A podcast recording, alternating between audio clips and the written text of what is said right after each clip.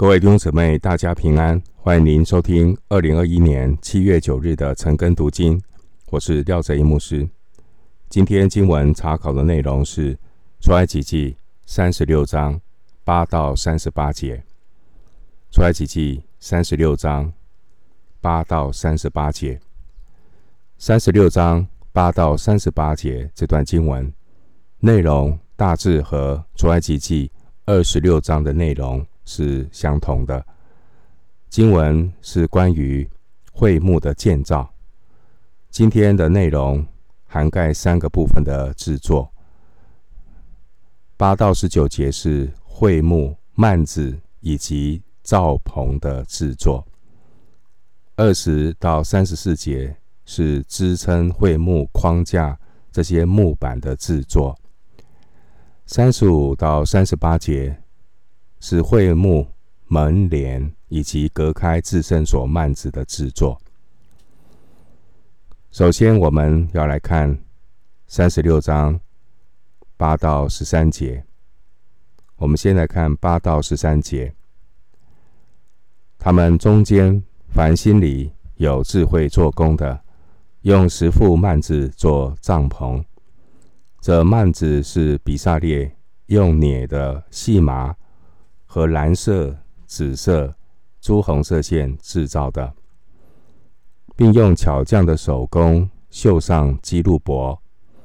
每副幔子长二十八肘，宽四肘，都是一样的尺寸。他使这五副幔子幅幅相连，又使那五副幔子幅幅相连。在这相连的幔子末幅边上做蓝色的纽扣，在那相连的幔子末幅边上也照样做。在这相连的幔子上做五十个纽扣，在那相连的幔子上也做五十个纽扣，都是两两相对。又做五十个金钩，使幔子相连。这才成了一个帐幕。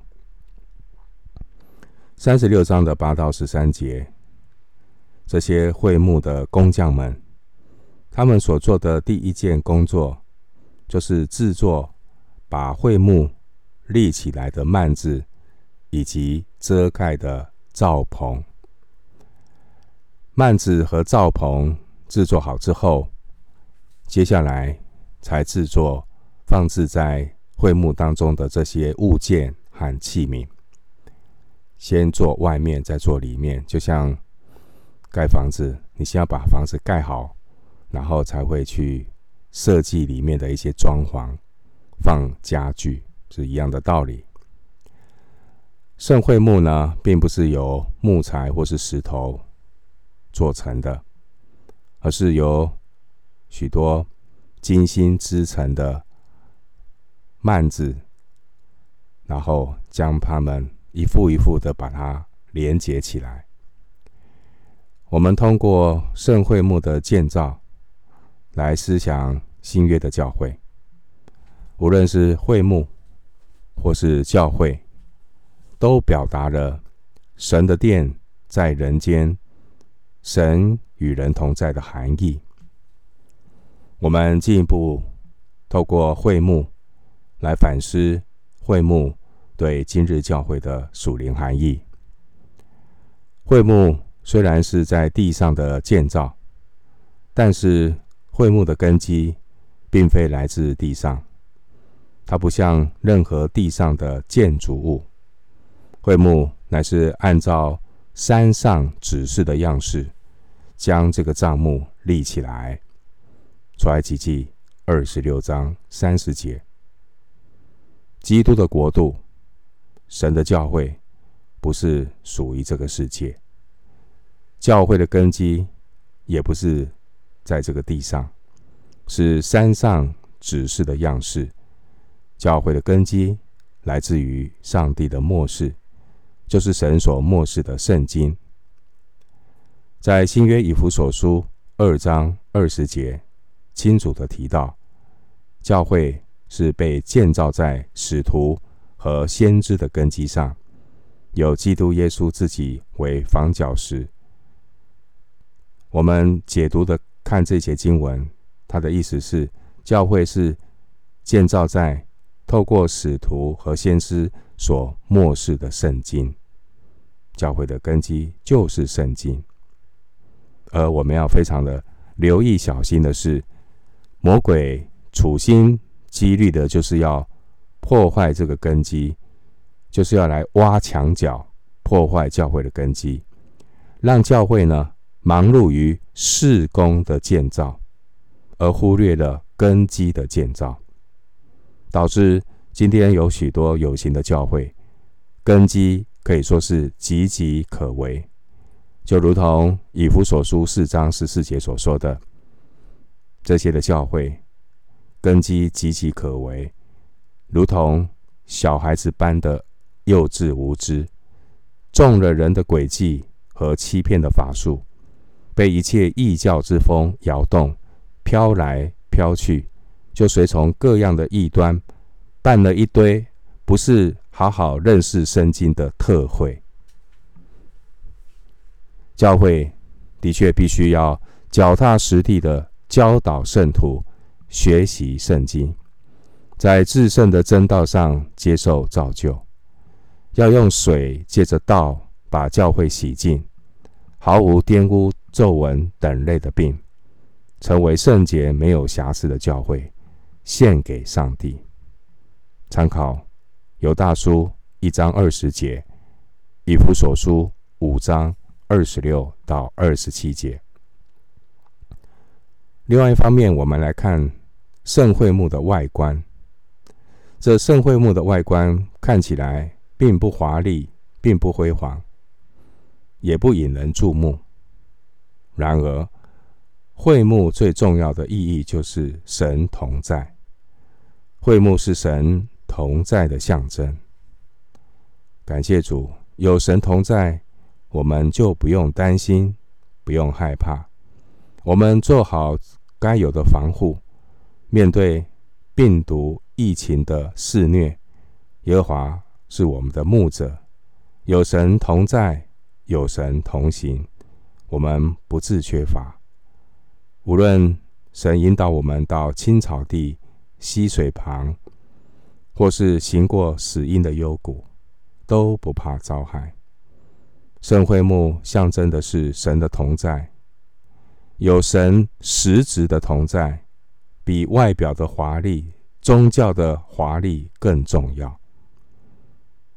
另外一方面，这圣会幕。是方便移动的，是方便移动的，表示呢，要以色列人要随时的待命，随时的移动，就如同军队要随时待命，随时听候指示，随时的出发。因为呢，神呼召以色列人出埃及的时候，就看他们是什么耶和华的军队，他们就是。以军队的姿态离开埃及，代表神呼召以色列人，就是要进入征战。以色列全体呢，就仿佛一个军营。耶和华神是军队的元帅，耶和华神要带领他的百姓来面对这个世界大大小小的征战。上帝以这个会幕帐幕的移动性，来训练他的百姓，要学习随时待命，起来征战。而征战得胜的关键，就是神的同在。会幕就是象征神的同在，因为在会幕幔子内，在至圣所里有约柜。这约柜说明了神同在的元素，神同在的元素就是神的约，还有神的话。神的约，还有神的话，透过立约与神建立关系，与神和好，得救。这是神和我们立约。那透过神的话。让我们开始走成圣的道路，所以从得救到成圣，神的同在非常重要的两个元素：神的约和神的话。在三十六章的第十节到十三节的经文，那我们看到一个画面，什么画面呢？就是这支搭起来的帐篷是幔子与幔子彼此连接起来、接起来的一个会幕，彼此相连，环环相扣。这一幅的画面也象征着新约的会幕。新约的教会，就是所有相信耶稣基督的人，我们可以彼此的联合，成为一体。这合在一起的会幕，这合在一起的教会，就是一主、一信、一喜的合而为一。参考以弗所书四章五节。接下来，我们继续来思想出埃及记。三十六章第十四节到三十四节，十四节到三十四节分为两段的内容。十四节到十九节是记载山羊毛的幔子、公羊皮和海狗皮顶盖的制作，而第二段二十节到三十四节呢，内容是有皂荚木制造的竖板。以及将竖板连接固定的这些横栓木条的制作。首先，我们来看第十四节到第十九节经文说：“他用山羊毛织十一副幔子，作为帐幕以上的罩棚。每副幔子长三十肘，宽四肘，十一副幔子都是一样的尺寸。”他把五副幔子连成一幅，又把六幅幔子连成一幅，在这相连的幔子末幅边上做五十个纽扣，在那相连的幔子末幅边上也做五十个纽扣，又做五十个铜扣，使罩棚连成一个，并用染红的公羊皮做罩棚的盖。再用海狗皮做一层罩棚上的顶盖。继续看二十节到三十四节。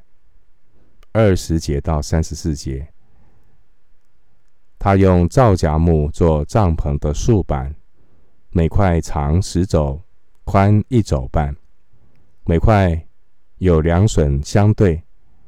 帐幕一切的板都是这样做。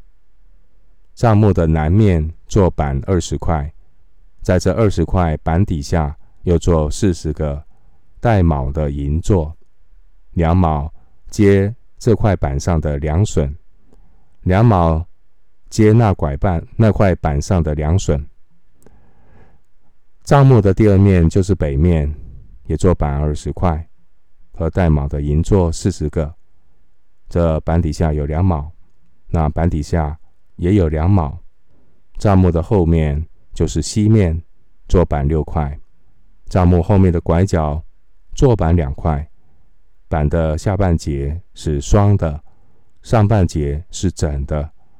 直到第一个环子，在帐幕的两个拐角上都是这样做。有八块板和十六个带卯的银座，每块板底下有两卯。他用皂荚木做栓，为帐幕这面的板做五栓，为帐幕那边的板做五栓，又为帐幕后面的板做五栓，使板腰间的中栓从这一头通到那一头，用金子将板包裹，又做板上的金环套栓，栓也用金子包裹。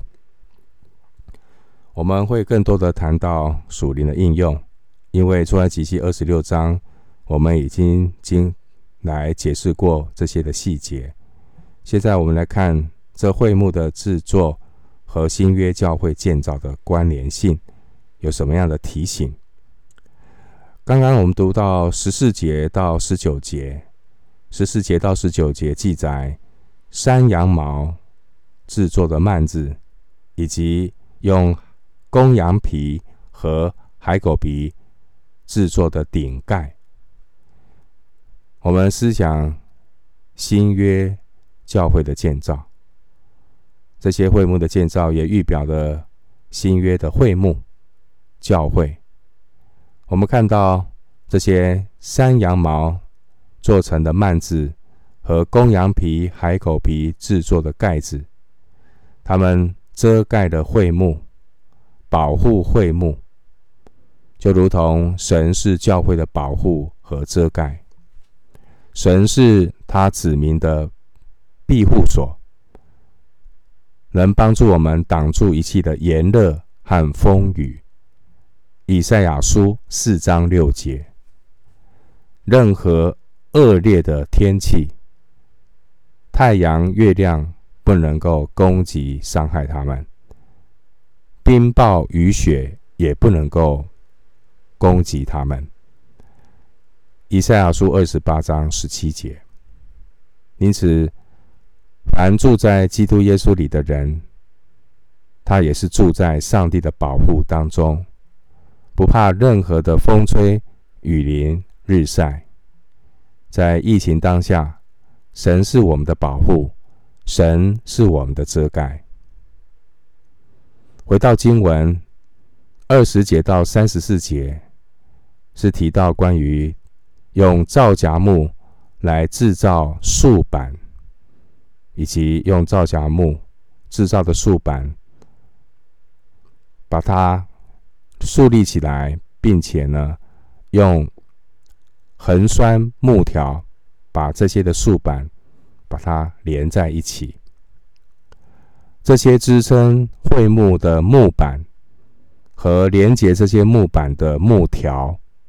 我们思想如何应用在教会的建造上，有什么提醒？这个提醒是什么呢？如果这些的竖板你没有把它固定好、连接好，那这个帐目就会分崩离析呀，分崩离析。所以板与板之间的牢靠就很重要。同样的，教会的建造要坚固、要牢靠。所以彼此的连结合一呢，就非常的重要。要如何的连结合一？教会要如何的连结合一？这最重要的是圣灵的工作。在新约以弗所书四章二到三节经文告诉我们：凡事谦虚、温柔、忍耐，用爱心互相宽容。用和平彼此联络，竭力保守圣灵所赐合而为一的心。我们要如何保守圣灵所赐合而为一的心？我们就必须要了解那圣灵是如何动工的。那我们的责任是什么？就是与圣灵同工。第一个，你要了解圣灵是如何动工。那我们的责任就是与圣灵同工。圣灵如何的动工？圣灵如何帮助教会合一？第一点就是要对准圣经，对准圣经，心思意念要合一。圣徒的心思意念，我们每一个圣徒就像那一块一块的板。好，如果这个板没有把它连接起来，那板各自各自的板啊。那最后呢，就没有关联性，那会幕就很多的空隙啊，那奇奇怪怪的人啊、动物都跑进来了，所以呢，那个连结很重要。那教会要怎么样的真正的带来合一呢？第一个要对准圣经，就是这些的圣徒心思意念要合一，先有合一才能够同心，有了同心，接下来才能够怎么样祷告。所以对准圣经，心思意念合一，合一带来同心。那接下来的第二个动作是什么？同心祷告。同心祷告是合一的行动，合一不是嘴巴说说，合一的行动就是同心祷告。透过同心的祷告，与圣灵同工，并且经历上帝动工。因此，有形教会的合一，祷告其实是一个指标，是一个指标。祷告的最高指导原则就是耶稣的教导。祷告的最高指导原则，耶稣告诉我们：但愿不要照我的意思，只要照你的意思。那除非大家把自己的意思放下去，对准神的意思。那神的意思就是圣经的教导，所以大家一定要把我都放下来。好，大家一起啊，在有形的教会里面，要一起来读神的话。今天有形教会的最大的问题呢，就是大家的我自我都很强，大家都想要照自己的意思。所以呢，连这最基本的放下我都没有，更不要讲祷告了。祷告都是大家要照自己个的意思，那一大堆的祷告，但是其实是各说各话。所以愿主帮助有形的教会。如果你是一个有形的教会的一份子，我们在这说哈，千万不要做一个吉普赛式的基督徒哈，到处跑教会又不委身教会。啊，如果自己可能灵命没有好好建造好，一等到疫情，根本他就没有参加什么聚会，好，他就闲赋在家，每天等着解封，好，这其实是有问题的。基督徒不能够落单，基督徒不能够没有所谓属灵的家，基督徒不要做一个独来独往的教徒，我们一定要有属灵的家，我们要学习有圣徒的相通。所以这是很重要的学习，你学习怎么样跟别人成为属灵的家人。只有通过有形教会的生活，才能够学习什么叫做谦虚、温柔、忍耐。因为教会，神呼召我们在教会里，神不是呼召我们到修道院里面。所以我们一定要有属灵的家人，彼此的学习。好，本来有形的教会大家都不一样，有形的教会。就有很多的人的不完全啊！我问一个例子啊，请问你的家很完美吗？请问是不是每个家庭都很完美？没有啊，家家有本难念的经啊。那是不是家人不完美，我就换个家？爸爸不完美就换爸爸，妈妈不完美就换妈妈，看兄弟姐妹不顺眼就离家出走，是这种态度吗？所以这是很奇怪的哈。求神帮助我们，家家有本难念的经，还好有圣经，所以非常重要。教会的合一，第一个有形教会的合一，就是教会要去制定一套共同依循的读经进度，不要呢你读一个，他读一个，大家各说各话。我觉得教会既然是有形教会，我们要放下我的坚持。既然我是在一个教会的里面，教会。既然给我们这样的一个进度，那我们就配合嘛。为什么我那么强呢？为什么要那么坚持呢？你可以在教会的读经进度之外，再多多再去读一些别的。但既然我们在一个有形教会里面的那种的配合、那种的合作的态度，就非常的重要。好，这个是很重要的一个态度。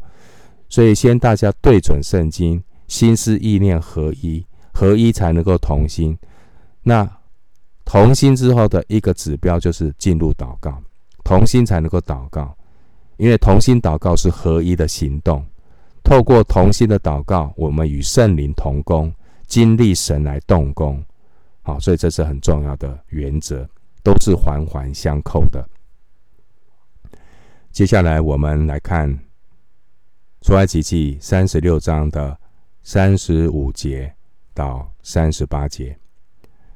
出埃及记三十六章三十五到三十八节，他用蓝色、紫色、朱红色线和捻的细麻织幔子，以巧匠的手工绣上基路伯，为幔子做四根皂荚木柱子，用金包裹，柱子上有金钩，又为柱子铸了四个带卯的银座。拿蓝色、紫色、朱红色线和捻的细麻，用绣花的手工织帐篷的蒙帘，又为帘子做五根柱子，和柱子上的钩子，用金子把柱顶和柱子上的杆子包裹。柱子有五个带卯的座，是铜的。三十五到三十八节呢，是关于会幕建造的两个很重要的项目。哪两个项目？一个是会幕门口的门帘，一个是隔开圣所与至圣所的幔子。那三十五到三十六节是先谈分开圣所和至圣所。这个幔子的制作，这个幔子呢，预表什么呢？这个幔子预表了旧约中，他告诉我们，人跟神是需要隔开的，人跟神是需要隔开的。他提醒我们哈，人是有罪的，神是圣圣洁的。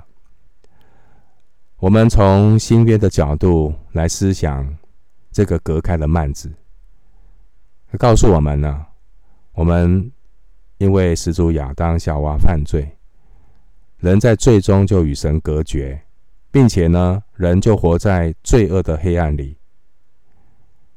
那感谢上帝，那我们这些活在罪中的人，因着耶稣基督的救恩，拆毁了隔断的墙，殿中的幔子裂开了，因为耶稣破碎了他的身体，让我们可以进入。幔内，那我们可以来到施恩的宝座前。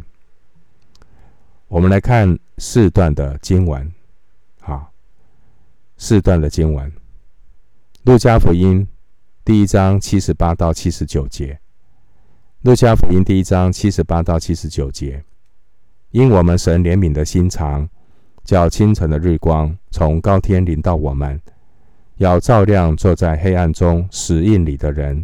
把我们的脚引到平安的路上。那感谢上帝，借着耶稣基督的救恩，那我们可以与神和好，把我们脚引到平安的路上。耶稣的救恩呢，拆毁了中间隔断的墙。耶稣十字架的救恩，叫圣殿里的幔子从上到下列为两半。接下来，我们继续来看三段的经文。希伯来书十章十九到二十节，希伯来书十章十九到二十节，弟兄们，我们既因耶稣的血得以坦然进入至圣所，是借着他给我们开了一条又新又活的路，从幔子经过，这幔子就是他的身体。那经文告诉我们，耶稣破碎了他的身体，这幔子就是他的身体，幔子裂开。代表耶稣破碎了他身体，流下了宝血，血代表生命。利未记十七章十一节，耶稣借着流血牺牲生命，替我们赎罪，那我们可以进入至圣所，进入幔内，能够来亲近神。所以以赛亚书五十三章第五节，以赛亚书五十三章第五节，这裂开的幔子。就是基督的身体，他是怎么样的裂开他的幔子？以赛亚书五十三章第五节这样的预言：哪知他为我们的过犯受害，为我们的罪孽压伤。因他受的刑罚，我们得平安；因他受的鞭伤，我们得医治。另外，罗马书五章十节，罗马书五章十节。我们借着耶稣可以进入幔内。罗马书五章十节告诉我们，因为我们做仇敌的时候，且借着神儿子的死，得与神和好；既已和好，就更要因他的生得救了。回到经文三十六章的三十七节，这边记载会幕门口的门帘。这个门帘呢，挡住了会幕的门口。上帝的百姓要敬拜神，他们借着祭司到会幕的院子里面，在祭坛上献祭，洁净罪恶，然后呢，祭司才能够通过这个会幕的门帘，走到至圣所。这会幕门口的遮挡的这个门帘，提醒什么事？为什么要放一个门帘？祭司洁净完之后才能够进去。他提醒我们呢，来到上帝的面前敬拜也好，祷告也好，来到上帝面前敬拜或祷告，都不是自然而然的事。怎么讲？因为我们是有罪的，我们已经被罪玷污了。若不是上帝的救赎，谁能够敢来到神的面前呢？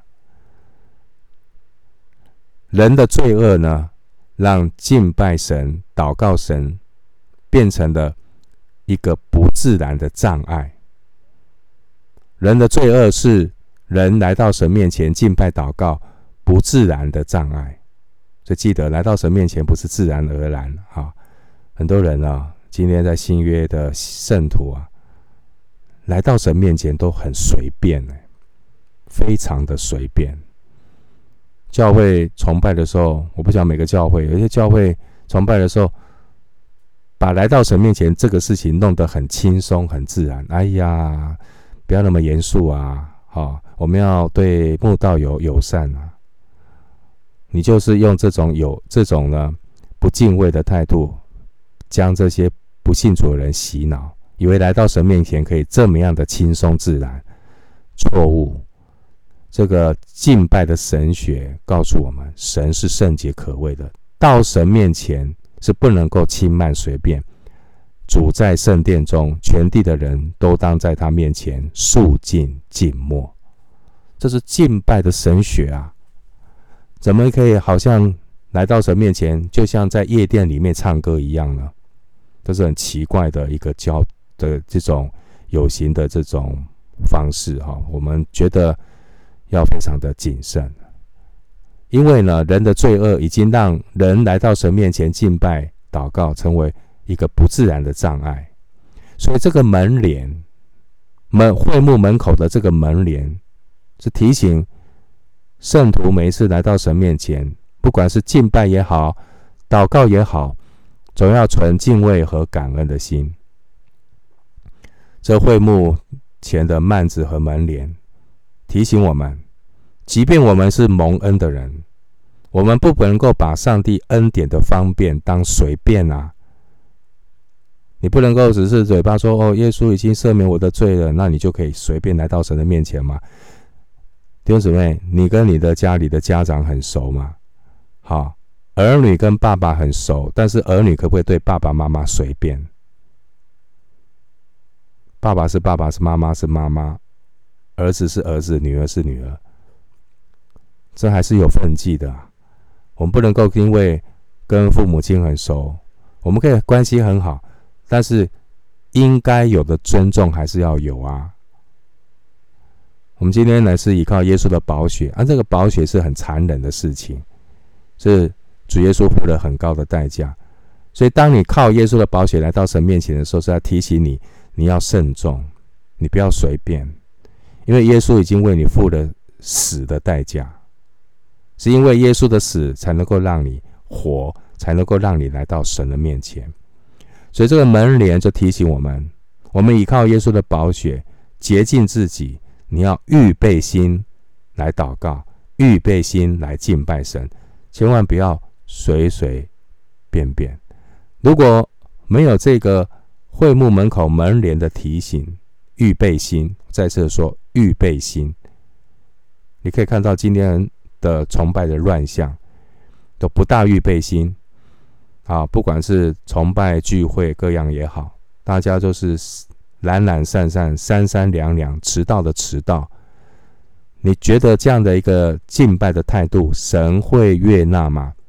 如果今天是总统约见你，你敢迟到吗？如果今天你要去应征一个工作，你是让应征者等你吗？我们对有形的人尚且都知道要敬重，要有礼貌，何况是对这位救赎我们的神呢？这个门帘告诉我们，有一个预备，有一个通路，你要预备好进去。我们感谢神，耶稣说他是羊的门，耶稣是罪人来到神面前唯一的道路、真理、生命。那我们要存着感恩的心来到神的面前，用敬畏的态度来敬拜永恒的神。我们今天经文查考就进行到这里，愿主的恩惠平安与你同在。